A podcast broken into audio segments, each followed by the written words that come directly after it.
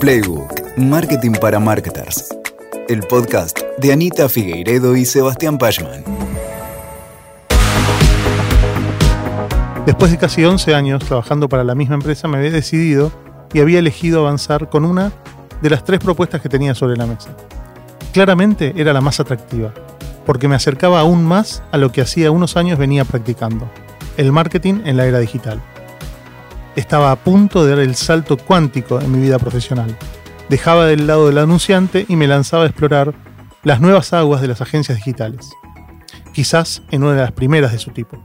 Luego de algunas conversaciones con los socios de la flamante agencia digital y habiendo acordado condiciones y un puesto al menos interesante, me disponía a empezar a perfilar el norte comercial de la agencia.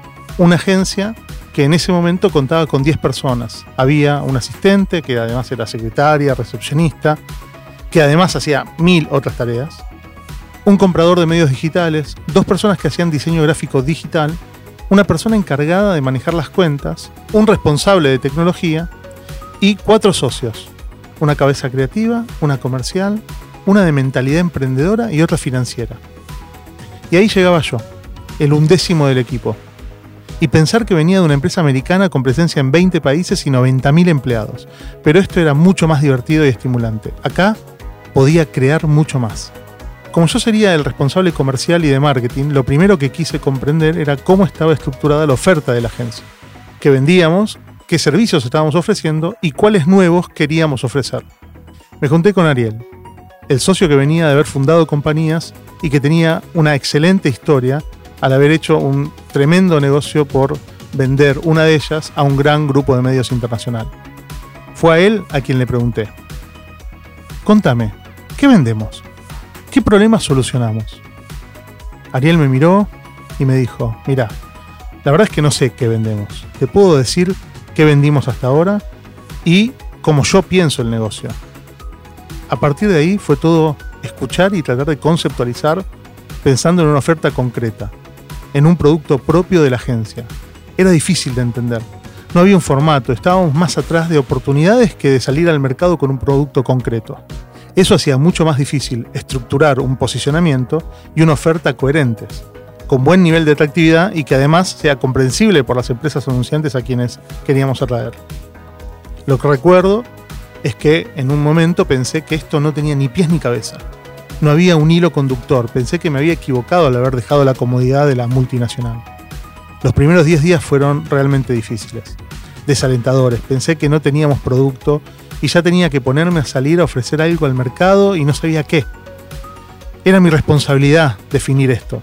Estaba muy frustrado, hasta que en conversaciones con el resto del equipo empecé a identificar algunos patrones, cuestiones que se podían conectar y entre sí para armar una oferta que fuese al menos comprensible y algo atractiva. Ahí comencé a escribir lo que sería mi primer Sales Tool, un contenido de educación para las empresas anunciantes, lo que le recomendaría a cada contacto para que antes de pensar en qué hacer en el espacio digital pudiésemos pensar para qué servía ese espacio digital. Ahí empecé a cocinar el modelo de los tres espacios digitales, que tanto me ayudó a conceptualizar para qué hacemos lo que hacemos a través del canal digital pero todavía no eran los tres espacios. Lo había llamado pretenciosamente las tres estrategias digitales, Ubiquity, Content and Community. Pero esto era solo el comienzo. Hola, soy Sebas. Cofundé Proteína Marketing y soy profesor de estrategia de marketing. Y esto es Playbook. ¿Cómo podemos encontrarnos con un usuario que cada vez está más distribuido y fractal? ¿Cómo podemos decidir sobre las actividades a llevar a cabo en el espacio digital decidiendo de una manera inteligente y eficaz? ¿Cómo hacemos para ver qué es lo que permanece e importa mientras parece que todo cambia todo el tiempo? Estas eran algunas preguntas que me venía haciendo desde hace un montón de años y que allá por el 2010 comenzaban a encontrar respuestas. Aunque no era fácil, porque la velocidad del cambio de Internet hacía parecer que la caducidad de los espacios y la vertiginosidad de la comunicación empujaba a las empresas anunciantes y a las agencias a responder rápido a una demanda de comunicación que parecía moverse al ritmo del tiempo real. Encontrar la línea rectora del marketing a través de los espacios digitales parecía confuso. Sin embargo, en ese huracán digital, algunos vectores parecían permanecer. En el episodio de hoy quiero compartir con vos cómo, a partir de un modelo simple, podemos encontrar un poco de luz y argumentación a las decisiones que tomamos acerca de cómo encarar los espacios digitales. A la vez vamos a estar construyendo el ecosistema digital, un ecosistema sólido, conectado con el resto de los puntos de contacto de la marca. Pero antes de meterme en el tema central, en el tema que nos trata hoy, el ecosistema digital, me gustaría hacer algunas preguntas y algunas reflexiones acerca de cómo la era digital modificó nuestra manera de ver el marketing. Y esto se produjo a partir de tres características que para mí son intrínsecas eh, en cuanto a lo que es el canal digital. Son tres características bastante concretas de Internet. Cuando pensemos en el fenómeno de Internet, tenemos que pensar que para el marketing se presenta como un desafío que necesita comprender tres cosas fundamentales. Lo primero que tenemos que comprender es que Internet se construye como una montaña, capa sobre capa. Internet en ese sentido es sedimentaria. Cada capa está compuesta por las partículas y los sedimentos que cada empresa, organización y persona construye y transporta con su accionar a través de todo el espacio digital. Esas capas se van acumulando una sobre la otra, y esto ocurre, obviamente, de una manera acelerada, permanente. Y de allí la segunda característica que tenemos que tener en cuenta, que es que Internet construye sus capas de manera dinámica y además hipervincular. Esto quiere decir que está en constante construcción y que todas las capas pueden vincularse y que aquellos que construyan capas más recientes, evidentes y relevantes, posiblemente ganen la atención de las personas que se encuentran navegando por la web. Por lo tanto, a la característica de sedimentaria le debemos agregar este condimento de frecuencia permanente que le hace dinámica. Y en este dinamismo, quienes construyan las mejores capas se llevarán el premio de oro de la atención y la preferencia de las audiencias. En tercer lugar, encontramos otra característica que habla acerca de cómo se nos manifestó el desafío de aprender a hacer un marketing en Internet. Eh, y esa característica tiene que ver con que Internet es compleja mucho más compleja que los medios que conocíamos hasta el momento. Con esto quiero decir que tiene tantas aristas y demanda accederla desde una comprensión que debe contemplar tantos ángulos que hace que ese nivel de complejidad lleve al marketing a tener que nutrirse y navegar en aguas de otras muchas disciplinas, como por ejemplo la tecnología, la innovación, la etnografía, la sociología, la antropología, el coaching ontológico y el caos, que de la conversación global surge entre los humanos y se desprende. Internet inundó nuestras búsquedas con nueva terminología, con actividades que no existían antes, como por ejemplo el marketing de performance, y empezó a dar lugar a un cambio profundo en el eje de poder, pasando de un control de los contenidos que eran editorializados por unos pocos a una editorialización de los contenidos en manos de cada usuario y de cada usuaria. Esta complejización se fue profundizando en la medida que aparecieron múltiples pantallas y que la distribución del consumo de contenidos se comenzó a dar en el tiempo personal y a demanda. Así, Internet se nos presenta a quienes hacemos marketing con tres grandes características. Sedimentaria, dinámica y compleja. Y allí comienza el camino de encontrar una forma, un método para poder tomar decisiones con respecto a cómo estructurar el marketing de la empresa en los espacios digitales que nos propone la web. Quizás por un gusto personal de ponerle nombre a las cosas, para comprenderlas mejor y, sobre todo, para contarlas mejor, fue que para entender la gestión de los espacios digitales y a partir de identificar ciertos patrones, pude darle forma y ponerle nombres a las partes que integran el ecosistema digital. En los próximos minutos te invito a que me acompañes a revisar algunos conceptos ligados a darle un uso eficaz y eficiente al ecosistema digital de tus productos, de tus marcas o de tu empresa. Lo primero que vamos a conversar será acerca de los tres espacios digitales que componen el ecosistema digital. Estos son los espacios de campaña, los espacios sociales y los activos digitales. Luego te voy a proponer que nos involucremos con los conceptos principales que impactan al momento de pensar y gestionar los espacios de campaña. Y finalmente te invito a descubrir lo que a mi criterio son las tres estrategias genéricas para aprovechar mejor los espacios sociales. En realidad son dos estrategias y una táctica medio, medio muleto. Bueno, comencemos entonces por introducirnos en el mundo de los tres espacios digitales que conforman el ecosistema digital. El primero de estos espacios lo llamé espacio de campaña. Este espacio es externo a la organización, no nos pertenece. Tenemos que pagar por estar ahí y poder aprovechar el tráfico de personas que están utilizando esos espacios. Estos espacios ostentan un público y además estos, este público, esta audiencia, estas personas que están en esos espacios pueden ser posibles clientes de nuestra empresa. Por lo que los espacios de campaña son los destinados a ejecutar la pauta publicitaria digital, la cual buscará captar la atención de las personas que transitan por esos espacios para redireccionarlas hacia un espacio donde podamos convertir ese interés manifiesto al hacer clic sobre un anuncio en una posible venta. Estos espacios están disponibles en diferentes formatos y plataformas. Por un lado, tenemos la posibilidad de correr campañas publicitarias a través de motores de búsqueda. A esta actividad se la conoce como SEM, Search Engine Marketing, y la plataforma líder en este tipo de actividad es Google, a través de Google Ads, ya sea pautando en las búsquedas, como en la red de sitios vinculados a Google, o mismo en algunos formatos de YouTube e incluso se puede pautar en el formato de in-app advertising, lo que permite poder acceder al stock publicitario de las aplicaciones que se publican en Play Store de Google. Por otro lado, tenemos las plataformas publicitarias que nos ofrecen las redes sociales. Aquí estaremos hablando de social ads. Y cada red social nos presenta una plataforma con características de segmentación particulares y que nos permiten salir al encuentro de nuestras audiencias en función de que cada plataforma procesa diferente cantidad de información.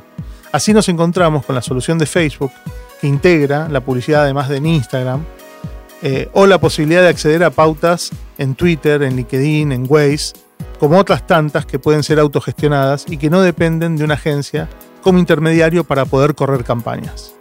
Luego también tenemos la posibilidad de pautar directamente en los espacios que los medios o los sitios de alto tránsito disponen en formato de banners u otros tipos de formatos que puedan ofrecernos Aquí el contacto puede ser directo con el medio o a través de agencias de medios que nos pueden facilitar el acceso al volumen de impresiones que nos proponen estos espacios. En algunos casos con cierta capacidad de segmentar o incluso de pautar en formatos novedosos de alto impacto. En esta categoría podemos incluir a los grandes medios de noticias o portales o sitios como por ejemplo el App Store o YouTube o, Twitch o a través de influencers en diferentes redes y formatos. Y finalmente, eh, en un sentido similar quizás a la contratación de, medios en, determinados sitios o portales, podremos pautar banners o anuncios de diferentes formatos a través de la tecnología que nos pone a la mano la publicidad programática. Este tipo de publicidad tiene capacidades de segmentación contextuales, de remarketing, de retargeting y además de subasta de audiencias en tiempo real lo cual puede ser muy interesante a la hora de estructurar nuestra campaña. Este tipo de pauta publicitaria requiere tener acceso a las tecnologías que vinculan a decenas de miles de sitios de Internet y que nos dan la posibilidad de acceder a un inventario publicitario que no está cubierto por la plataforma de Google o Facebook, lo cual actualmente equivale a alrededor del 50% del inventario publicitario digital. Este acceso, en general, se va a realizar a través de agencias, sea, la publicidad programática se puede acceder a través de agencias, dado que tiene un alto costo de tener una licencia que garantice acceder a un SIT que permita tradear con los diferentes tipos de plataformas. Este ecosistema está compuesto por diferentes jugadores, tecnologías y plataformas, las cuales voy a describir a continuación, así que por favor tened un poco de paciencia y presta mucha atención porque el alma de la publicidad programática está en comprender este ecosistema de múltiples jugadores ¿sí? y que es complejo. Así que vamos de a poco. Veamos cada uno de los jugadores. Primero están los advertisers, que son las empresas anunciantes, ni más ni menos. Luego están los publishers, que son los propietarios de los espacios donde se van a terminar publicitando los anuncios. A menudo son sitios de noticias, portales y otros sitios que cuentan con cierta cantidad de inventario de audiencias y que quieren ofrecer ese inventario de audiencias para que se publiquen publicidades en sus páginas. Después vienen las agencias, que pueden ser agencias o agencias de medios, eh, que son las empresas que pueden intermediar en la compra de los espacios publicitarios. Después hay algo que se llama ATD, que quiere decir Agency Trading Desk, que es la tecnología propietaria de algunos grandes grupos publicitarios que utilizan para comprar la publicidad programática. Vamos con otras siglas ahora. DMP. El DMP quiere decir Data Management Platform. También eh, hay una tecnología que se llama AMP, que quiere decir Audience Management Platform. Estas son plataformas tecnológicas que recolectan, catalogan, almacenan y empaquetan información de las audiencias que surge de diferentes fuentes y que luego se ponen a disposición de los advertisers, de los publishers y de otras tecnologías para poder correr publicidad. Luego tenemos el SSP, que quiere decir Supply Side Platform. Son las plataformas donde los publishers disponibilizan su inventario publicitario y el precio que pretenden cobrar por el mismo. También están las Demand Side Platform, DSP, que es una plataforma que permite acceder a múltiples inventarios publicitarios, los cuales son provistos por ad networks, ad exchanges y otros inventarios disponibles de una manera inteligente utilizando los DMP y los AMP, que hablábamos acerca del el manejo de los datos de las audiencias. Y acá nombré ad networks, ad exchanges y otros inventarios disponibles. Veamos de qué se trata esto. El Ad Exchange es una plataforma tecnológica que facilita el intercambio entre la oferta y la demanda de inventario publicitario. Es donde los DSP, los, Demand Side Platform, compran inventario y los SSP, los Supply Side Platform, venden su inventario, pudiendo acceder a múltiples inventarios de uno y otro lado del mostrador. Después habíamos nombrado las Ad Networks, que son? Son empresas que tienen los derechos exclusivos de comercialización de ciertos publishers. A menudo, grandes ad networks o grupos de ad networks arman sus propios ad exchanges. Y finalmente tenemos algo que se llama ad server, que es una plataforma tecnológica que nos permite hostear los anuncios y además nos brinda el servicio de poder distribuir de manera eficiente y eficaz estos anuncios entre las diferentes plataformas, tanto SSP como DSP además de tener la capacidad de proveer data analytics acerca de la performance de cada anuncio, permitiendo medir la efectividad de las diferentes campañas. Bueno, espero que hayas entendido, si no, lo bueno del podcast es que podés volver para atrás y poder revisar todas estas distinciones acerca de los jugadores que tiene la publicidad programática. Ahora, como verás, todo el, todo el espectro del espacio de campaña, ¿sí? hay un ecosistema enorme atrás, ¿sí? porque hablamos de publicidades a través de motores de búsqueda, hablamos de publicidad a través de eh, las plataformas publicitarias de las redes sociales y hablamos de publicidad en medios directos o publicidad programática. Eh, y esto, bueno, conforma todo ese, ecosistema tremendo que tiene la, publicidad. Y eh, a mí lo que me interesa es que veamos que esto, a todo esto yo le llamo espacio de campaña. ¿Por qué? Porque este, dada la naturaleza de este espacio, hay objetivos que están orientados a cosas concretas.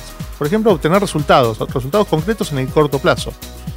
Esta orientación hace que el foco de las campañas digitales esté en generar demanda, ya sea ventas, si tenemos un e-commerce, por ejemplo, o generación de prospectos o personas interesadas si tenemos nuestro propio proceso de venta que requiere de un proceso por fuera de Internet o, por lo menos que sea un proceso del tipo consultivo previo a que se produzca una contratación. De esta manera, el espacio de campaña permite que midamos el retorno de la inversión que realizamos en pauta publicitaria y la palabra clave que lo define es performance.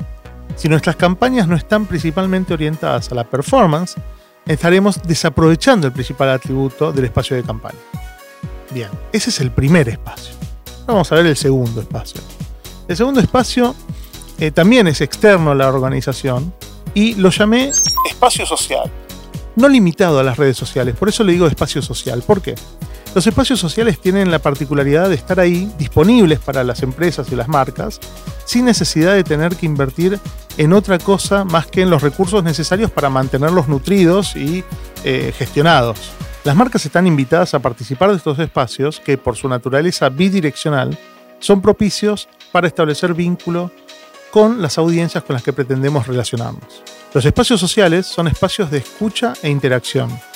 Nos pueden brindar mucha y variada información acerca de nuestras audiencias y nos permiten además poder publicar y distribuir nuestros contenidos. El espacio social está destinado a extender nuestro posicionamiento de marca, es un punto de contacto más y contribuye a todos los puntos de contacto de interacción con nuestra audiencia.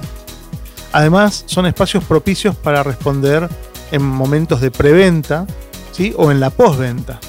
El vínculo de estos espacios con los equipos comerciales o de atención al cliente es algo que debemos evaluar cuidadosamente, ya que los comentarios, las preguntas, los reclamos que puedan canalizar estos espacios pueden ser críticos para que la organización pueda aprender, vender o recuperarse del error ante algún problema.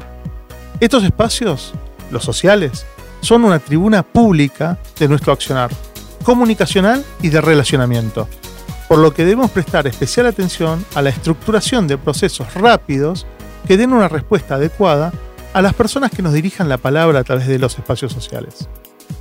A la vez, estos espacios deben contener y manifestar la voz de la marca y la estrategia de comunicación de la empresa. A menudo, la pregunta de si debemos trabajar estos espacios de manera interna o podemos delegar la gestión en agencias externas deberá evaluarse a la luz de la estrategia y el nivel de criticidad que estos espacios representan para la empresa. Ya que si es crítico responder en tiempo real a las consultas que puedan surgir, esto posiblemente debiera ser atendido por la empresa de manera interna. Mientras que el desarrollo y publicación programada de contenidos, quizás, por ser menos crítico, puede ser tercerizado en una agencia. Bien, ya realizamos la introducción de dos de los tres espacios, el espacio de campaña y el espacio social. Por lo que nos queda el tercero y el último, al que llamé activos digitales. Los activos digitales, de los tres espacios, el espacio cuya característica principal es que nos pertenece. Y cuando digo que nos pertenece, me refiero a que definimos nosotros eh, ese espacio, lo pensamos, lo diseñamos, lo desarrollamos, después lo nutrimos, lo mantenemos eh, a lo largo del tiempo. Es una decisión absolutamente nuestra, de la empresa, así como si lo mantenemos activo o si lo damos de baja. Prenderlo o apagarlo es una decisión de la compañía. No estamos digamos, atados a ninguna otra regla más que las reglas generales de Internet. ¿sí? No hay un, espacio social que te ponga reglas acerca de qué se puede publicar o qué no, o como, así tampoco hay un espacio de campaña que te dice, bueno, para participar de este espacio tenés que pautar y tenés que utilizar las herramientas que ponemos a tu disposición. En cambio, los activos digitales nosotros decidimos todo eh, la conformación de ese espacio y, cómo lo queremos aprovechar. El espacio de activo digital tiene algunas características y, refiere a algunos espacios en particular. Por ejemplo, los espacios son nuestros sitios web, nuestros micrositios, las landing pages, las aplicaciones que desarrollamos para nuestros clientes, el sitio de e-commerce, el CMS, que es el Content Management System, que son los que utilizamos para contener nuestros contenidos, eh, como puede ser, por ejemplo, WordPress o HubSpot CMS Hub, o Joomla, o WooCommerce, o Tienda Nube, o Shopify, o Wix, entre muchísimos otros. Y además, yo considero dentro de lo que son los activos digitales a los softwares que habitan los espacios digitales propios, ¿sí? pero que también pueden estar interactuando con los espacios externos. Eh, de alguna manera, estos también son activos digitales, todo el software que utilizamos. Eh, pueden ser, por ejemplo, desde el CRM, un ERP, eh, sistemas de formularios, encuestas y cualquier otro software que se vincule con nuestros sitios y aplicaciones de cara a darle servicio al cliente o a interactuar o, a generar algún tipo de, acción en nuestra página, en nuestro e-commerce. Eh, a todos estos espacios los llamamos activo digital por la relación que tiene con los activos de la empresa, ya que en muchos casos pueden plantearse como inversiones y no como gastos. Entonces, por lo tanto, esas inversiones se van a amortizar en el tiempo, incluso requieren ser mantenidos, mejorados, modificados. Si, por ejemplo, si la tecnología envejece o se encuentran nuevas formas que lo reemplacen y eficienticen, vamos a tener que hacer modificaciones. Entonces, para que sean eficaces en el tiempo, vamos a tener que tener en cuenta una inversión en mantenimiento y eventualmente en realizar un cambio o una transición hacia una tecnología mejor. Hasta acá presentamos los tres espacios digitales que conforman nuestro ecosistema digital. Estamos hablando de el espacio de campaña, el espacio social y los activos digitales. Quizás te preguntes qué pasa con otros espacios o actividades que no parecieran entrar en esta categorización. Eh, en ese caso, posiblemente estemos en presencia de un espacio de intersección, proposición de dos o tres de los espacios digitales. Pensemos a estos tres espacios como si fuesen eh, tres esferas. Imagínense tres esferas, las cuales, ¿sí? como si fuesen burbujas, ¿sí? se, se pueden superponer una sobre la otra y las tres a la vez. Estas superposiciones generan los espacios de intersección o espacios híbridos, tal como puede ser Mercado Libre, que puede ser considerado una intersección entre los tres eh, espacios digitales, ya que por un lado puede ser tomado como un espacio de campaña, porque a menudo necesita inversión de pauta publicitaria, pero además porque cobra una comisión por las ventas que generamos ahí, eh, gracias a las audiencias que nos trae. A la vez es un espacio social porque nos permite interactuar con nuestras audiencias e incluso recibir valoración social a partir de, de esa interacción. Pero también es un espacio que está fuertemente vinculado con nuestros sistemas para permitir que podamos administrar nuestro portafolio de productos, procesemos los pedidos y emitamos las facturas de las operaciones que de allí se desprenden. Otro espacio híbrido puede ser el de las campañas de email marketing. A mitad de camino entre el espacio de campaña y los activos digitales, ya que podemos considerar la base de datos de nuestros clientes y prospectos como un activo digital de la marca. Pero posiblemente utilicemos servicios de terceros para el envío y administración de nuestras campañas, como por ejemplo puede ser MailChimp. Pero también podremos estar contratando campañas de email marketing a bases de terceros y en ese caso ya estaríamos hablando de un espacio de campaña mucho más puro.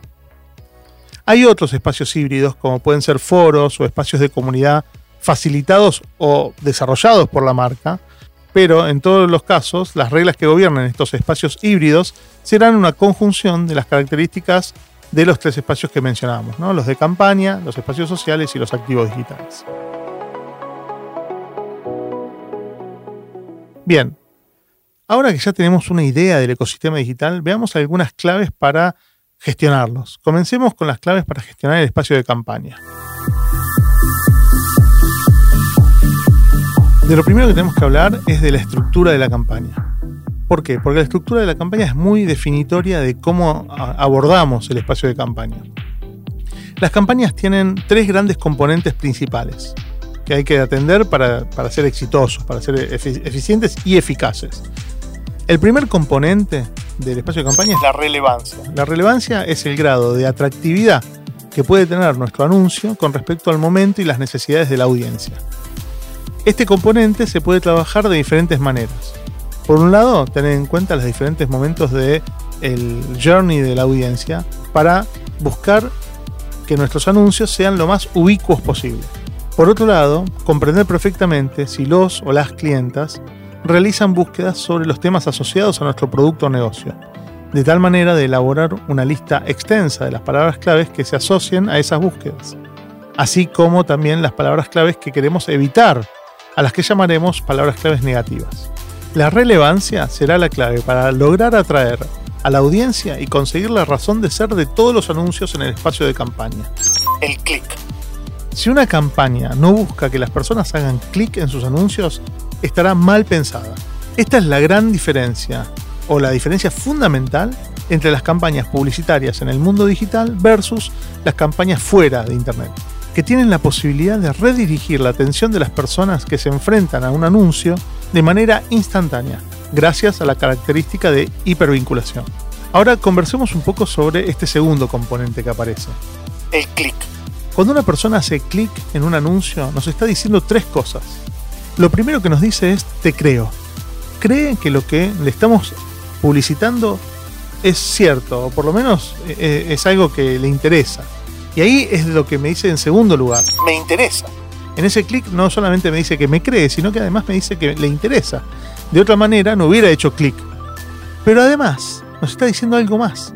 En tercer lugar, lo que nos dice es contame más.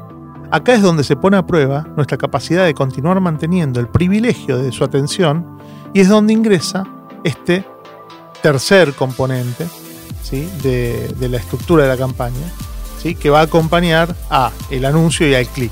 El tercer componente es la landing page o página de aterrizaje del clic. Eh, este tercer componente de la estructura de una campaña es un elemento fundamental para apropiarnos del valor que acaba de generar el anuncio. El clic es dirigido hacia algún lugar, una página dentro de nuestro sitio, o, en el peor de los casos, a la home de nuestra web. Y a lo mejor te preguntas por qué estoy diciendo que es en el peor de los casos. Bueno, es una de las peores decisiones que podemos tomar el hecho de que un clic sea dirigido a la home del sitio web, porque quiere decir que no comprendemos de dónde viene el cliente.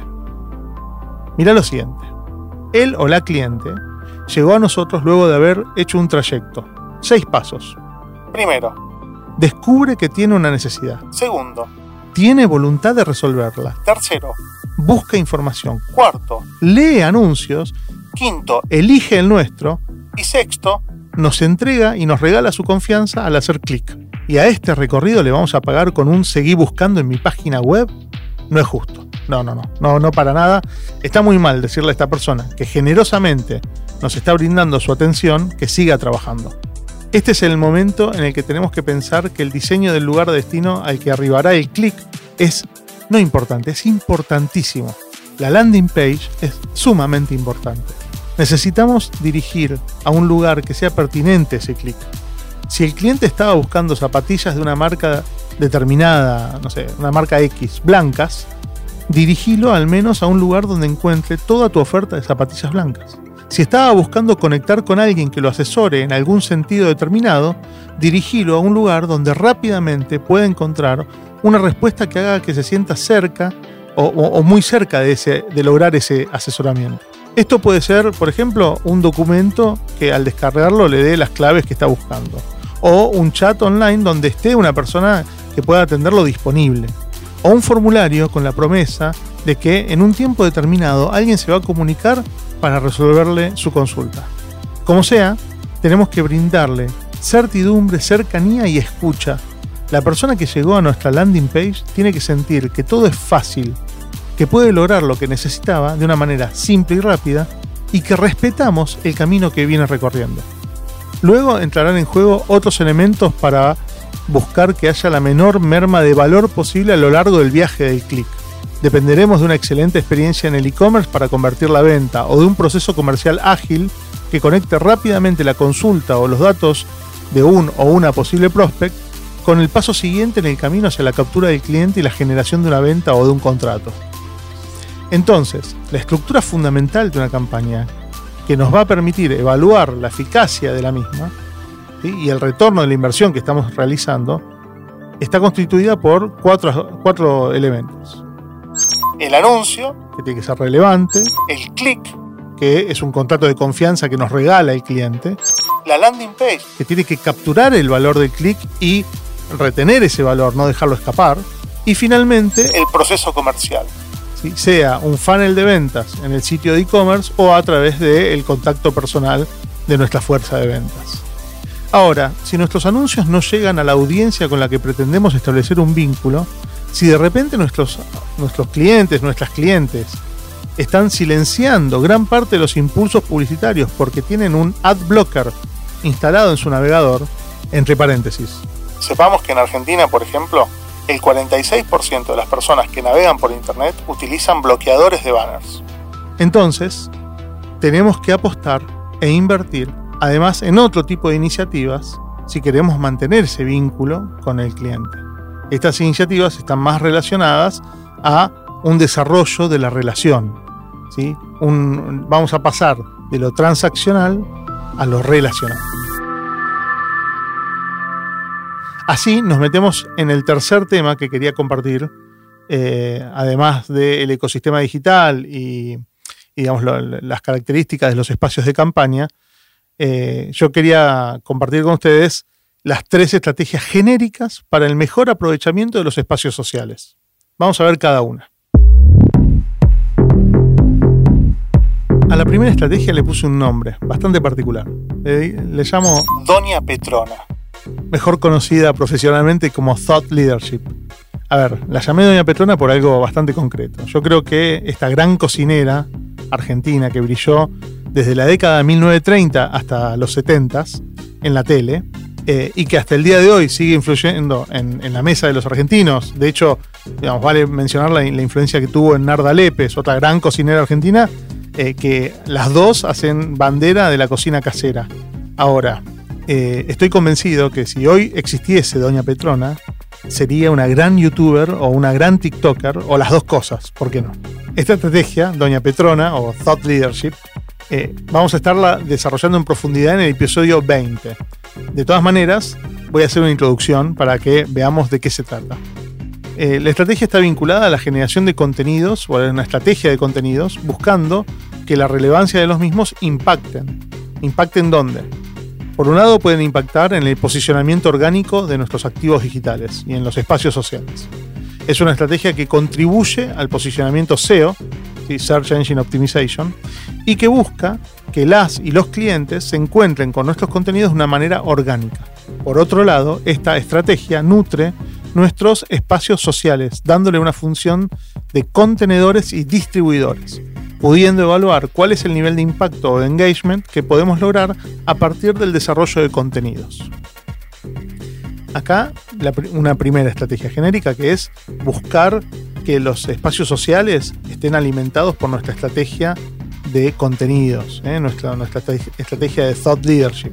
Hay una segunda estrategia genérica a la que también le puse un nombre de un eh, influencer del pasado y la llamé Roberto Carlos, ese gran cantautor brasilero. Y le puse Roberto Carlos por justamente por, no sé si recuerdan la canción eh, Yo quiero tener un millón de amigos. Yo quiero tener un millón de amigos y así más fuerte poder cantar. Bueno, esa canción ¿sí? y Roberto Carlos simbolizan eh, la búsqueda de los vínculos, ¿no? la búsqueda de tener muchos vínculos. Y está relacionada eh, a nivel profesional, o por lo menos yo la, vinculo, hago la, analogía, con eh, el foco en desarrollar los vínculos con nuestros clientes. Tener cada vez más clientes, pero cada vez más vínculos con los clientes. Y esta es una estrategia donde lo importante es que la estrategia del negocio pasa fuertemente por el conocimiento y la, la, vinculación con los clientes uno a uno. Los conocemos con nombre y apellido, sabemos quiénes son, tenemos una historia en común. Eh, y esta es una estrategia que está fuertemente basada en el uso del CRM y el CRM vinculado a los espacios sociales. ¿Por qué? para tener conocimiento de lo que está pasando en el espacio social. Si alguien nos dirige la palabra en un espacio social, necesitamos saber si esta persona es, es o no es cliente, si es un cliente importante, si forma parte de un cliente que nos encantaría tener, eh, si es una persona muy influyente en su comunidad o en la comunidad toda. Por lo tanto, eh, esta estrategia eh, está vinculada desde el punto de vista en donde el espacio social se integra con nuestros activos digitales y nos brinda información para poder gestionar las demandas de ese espacio y la, interacción con esas personas.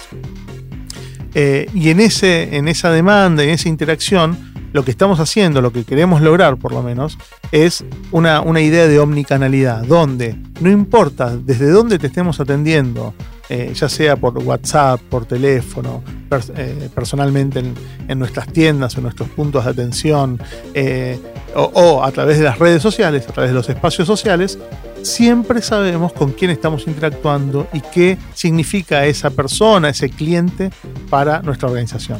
Entonces, por un lado tenemos la estrategia de contenidos, que usa los espacios sociales como contenedores y distribuidores y los nutre y los mantiene activos y dinámicos. Y por otro lado tenemos la estrategia Roberto Carlos, que es la estrategia de generar vínculos ¿sí? fuertemente con nuestros clientes. Es una estrategia más basada en, eh, el CRM y en la gestión de las relaciones. La tercera estrategia yo la nombro como la no estrategia. ¿eh? Es una estrategia media, media vaga, pero eh, es útil, es útil. A esta estrategia no le puse un nombre de una celebridad añosa, sino que la llamé patito de goma. Y la llamo patito de goma porque flota. Es una estrategia de mantenimiento y soporte. Es una estrategia que no nos molesta o que, no que tiene que tender a no interrumpir o a no molestar eh, otras actividades que son más importantes en este momento para la organización. Por lo tanto, la estrategia patito de goma lo que busca de los espacios sociales es que simplemente estén actualizados, que sean un, como, como si fuese el sinónimo del cartel de estamos abiertos y atendiendo, bueno, lo mismo. Eh, cuando vos te acercás a un espacio social que de repente hace varios meses que está sin actividad, corremos el riesgo que una persona pueda pensar que la empresa no existe más, no está operando, o ese no es un buen canal para comunicarse con la empresa. Eh, también puede dar otras ideas, ¿no? Como que es una empresa que no le importa lo nuevo o que no le importa mantener buena relación con sus audiencias o andás a ver lo que puede llegar a pensar un cliente que se acerca a un espacio social, te encuentra y vos estás totalmente inactivo, ¿no? Tu empresa, tu marca está totalmente inactiva. Por lo tanto, Patito de Goma es una estrategia de mantenimiento donde lo que importa es tener cierta frecuencia de publicación sin que esto demande demasiados recursos por parte de la empresa. Es una, por eso le digo la no estrategia, porque creo que es una estrategia temporal, es algo que vamos a hacer durante un tiempo porque no es muy sostenible. Eh, en general, este tipo de estrategias o migran porque se tecnologizan y van hacia la estrategia de, Roberto Carlos, ¿no? del CRM, del relacionamiento, o vamos hacia una estrategia más nutrida de contenidos, hacia Thought Leadership y nos, y, nos alineamos atrás de Doña Petrona. Bien, hasta acá las tres estrategias genéricas que yo considero que es importante que conozcamos y, que podamos vincular con respecto a los espacios sociales. Creo que con esto, o por lo menos en mi opinión, ya cubrimos los aspectos más importantes sobre lo que es el ecosistema digital y sus tres espacios, o al menos estos son los conceptos que me parecen fundamentales a mí. Me encantaría saber qué pensás, así que nada, escribime, pero atención, no terminamos acá, no terminamos acá, porque no terminamos eh, dado que no puedo ni imaginarme que se termine este episodio sin antes consultar a alguien. Y ese alguien hoy es Juliana Bustamante. Juliana es la gerente de marketing y comunicación de la Fundación Endeavor de Argentina. Eh, ella y todo su equipo coordinan las actividades de comunicación y de marketing de la fundación. Y esta fundación, no sé si todos la conocen, pero es una fundación que apoya a emprendedores de alto impacto y desarrolla el espíritu emprendedor en Argentina y en otros países también, difundiendo a grandes emprendedoras y a grandes emprendedores, eh, bueno, argentinos y de cada país donde, donde se encuentra Endeavor, y al mismo tiempo le dan visibilidad y alienta la participación eh, de estos emprendedores en todos los programas y eventos y acciones que Endeavor realiza a lo largo del año. La estrategia de comunicación y marketing planteada por Juliana dio como resultado un ecosistema digital súper sólido que tiene fuerte presencia en los tres espacios digitales. Por eso se me ocurrió sumarla para preguntarle acerca de cuáles son, en su criterio, las claves o los consejos que tenemos que tener en cuenta al armar un ecosistema digital robusto. Ella nos va a dar detalles de su experiencia en Endeavor y ejemplos concretos de cómo estructurarlo. A ver, escuchemos qué dijo Juliana. Tener un ecosistema digital robusto nos permite una mayor visibilidad de marca, tener más touchpoints e interacción directa con nuestras audiencias y por ende más posibilidades de obtener leads calificados para nuestros programas y eventos para emprendedores. Vamos a bajar esto con un ejemplo concreto para que sea más fácil de entender. Supongamos que mi objetivo es convocar 3.000 inscriptos a un evento digital. ¿Qué elementos tiene que tener el ecosistema ese para que contribuya con mi objetivo. Vamos a verlo. Primero voy a crear una estrategia de comunicación para mi buyer persona y a partir de ahí voy a desarrollar eh, mis, mis, activos digitales. En este caso vamos a crear una landing page del evento con toda la información del mismo, ¿no? ¿Qué oradores van a ver? Si vamos a desarrollar workshops o capacitaciones, explicitar eh, quiénes van a ser eh, los capacitadores de ese contenido y obviamente tiene que estar muy claro, muy clara toda la información del registro. Eh, links para registrarte y demás. Es clave que esta landing sea simple y que una vez que me inscribí obtenga por mail toda la información de confirmación con los datos para acceder al evento. Otro de los activos digitales que voy a usar es nuestro blog. Ahí voy a mostrar más sobre los speakers, las temáticas sobre las que hablará, por qué participar del evento, entre otros contenidos. A su vez, desarrollaremos videos de promoción del evento, piezas gráficas donde mostremos a los speakers o a las capacitaciones que vamos a hacer y otros contenidos más inspiradores para motivar a la gente a que se sume a este evento. Estos contenidos se van a amplificar a través de campañas ad hoc que pueden ser pagas u orgánicas y que van a estar adaptadas a los espacios sociales que elegimos de acuerdo a nuestro buyer persona. En nuestro caso, y para este objetivo en particular, vamos a elegir LinkedIn, YouTube e Instagram. Como habrán notado, es clave que este ecosistema esté integrado. que las plataformas, los canales y los procesos estén funcionando de manera integrada para que ese ecosistema genere leads. Y para eso es clave además tener una estrategia de comunicación detrás. Para cerrar, les voy a dejar algunas consideraciones que, según mi experiencia, son clave para desarrollar un ecosistema digital que nos permita lograr objetivos. El primero es conocer a nuestro buyer persona para poder desarrollar una estrategia de contenido acorde, definir en qué espacios sociales tenemos que estar y con qué tipo de campañas. Por otro lado, comprender las dinámicas y los perfiles de cada red social, detectar los hacks y seguir las actualizaciones que van realizándose en cada una, que la verdad es que son muy periódicas. Por otro lado, a la hora de crear productos digitales, webs y apps, por ejemplo, contemplemos que el flujo de usuario sea amigable. Esto es muy importante para que el usuario tenga una buena experiencia con nuestra eh, comunicación digital y que no se nos quede en el medio del proceso o no se nos caiga. Promover la interacción con las audiencias y entre ellos para generar una comunidad que se desarrolle y que se conecte a partir de nuestra marca unificar mensajes en cada espacio social, mantener nuestra identidad en cada ocasión de contacto con la audiencia. Esto es muy importante para ser coherentes con quienes somos y, como decía anteriormente, mantener nuestra identidad. Simplifiquemos, las audiencias se distraen fácilmente y quieren resolver todo en un clic. Por último, medir siempre. Si no sabes cómo estás performando, no puedes tomar decisiones para mejorar y potenciar tus resultados.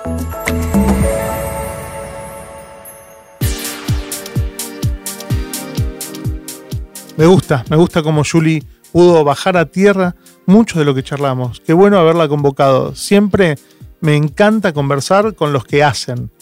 Eh, espero que este episodio te haya servido para reflexionar. A mí me hizo muy feliz que me, me acompañes eh, en, este, en esta aventura de hacer el podcast, en hacer Playbook. Así que gracias por, por acompañarme hasta, hasta acá. Si te gustó este episodio, por favor, compartilo con otro u otra colega marketer.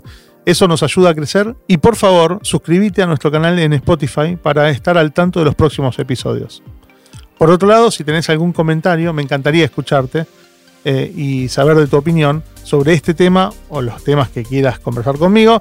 Me escribís a sebastián.proteína.marketing ahora mismo. Si querés, también podés buscar la transcripción del episodio de hoy en www.proteina.marketing barra playbook.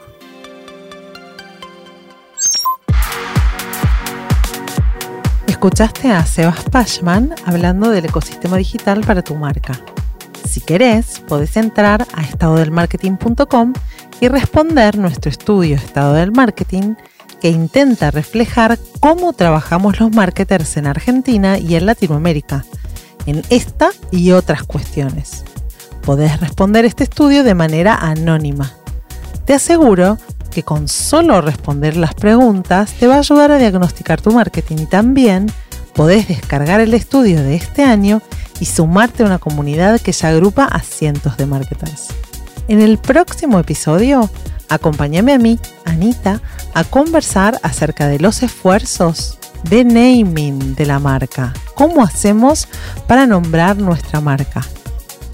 Playbook es un podcast original de marketing estratégico pensado para marketers y creado por Sebastián Pashman y por quien te habla, Anita Figueiredo. Gracias por sumarte. Hasta el próximo episodio. Escuchaste Playbook. Marketing para marketers. WeToker. Sumamos las partes.